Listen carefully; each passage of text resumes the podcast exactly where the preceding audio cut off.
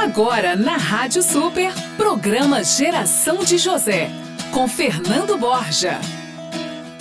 Olá, este é o programa Geração de José. O programa que capacita líderes para servir.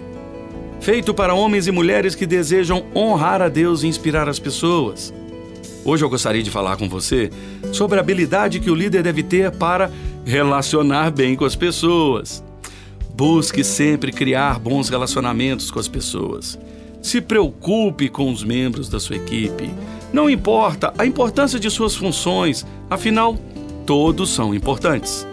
As equipes querem pessoas que saibam relacionar bem uns com os outros. Quanto mais sólidos forem os relacionamentos, mais forte será a equipe. Tente encontrar os seguintes características nos relacionamentos da sua equipe: respeito. Você deve demonstrar respeito pelos outros simplesmente porque são seres humanos. Mas ao mesmo tempo, você deve sempre esperar receber respeito dos outros. Em segundo lugar, é preciso levar em conta as experiências que vocês passaram juntos. Só o respeito não é o suficiente para estabelecer a base de um bom relacionamento. É necessário compartilhar experiências entre os membros da equipe ao longo do período. E nem sempre é fácil conseguir isso. As experiências vividas como grupo são muito importantes para o sucesso da equipe. Em terceiro lugar, precisa existir confiança.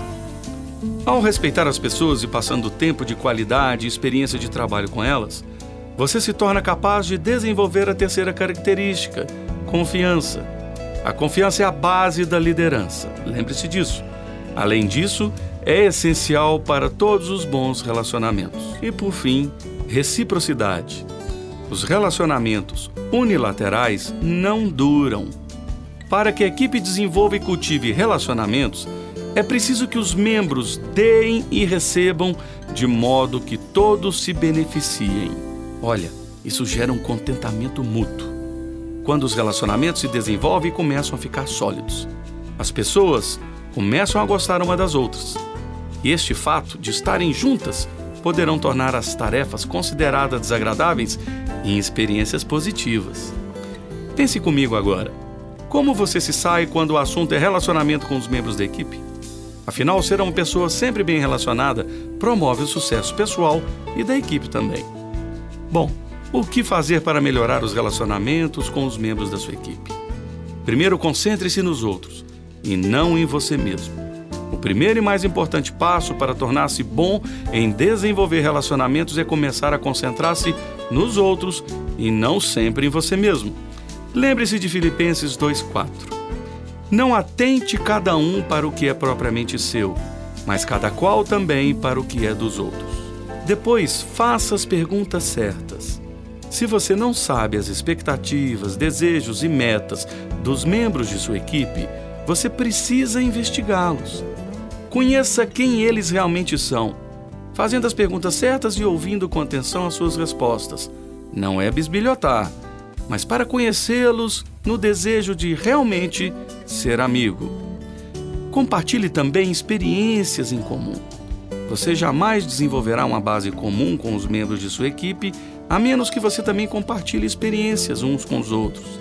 Esforce-se para criar oportunidades de se relacionar com os membros da sua equipe. Promova encontros sociais, leve para um churrasco ou vão almoçar juntos. E por fim, faça com que os outros se sintam especiais. Isso é tão bonito. Você pode fazer todos os membros de sua equipe se sentirem especiais. Seja atencioso quando estiver com eles.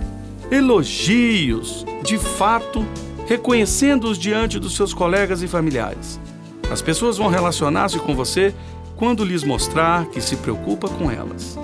Lembre-se, os membros da equipe raramente contribuem com uma outra pessoa com quem não se relacionam bem.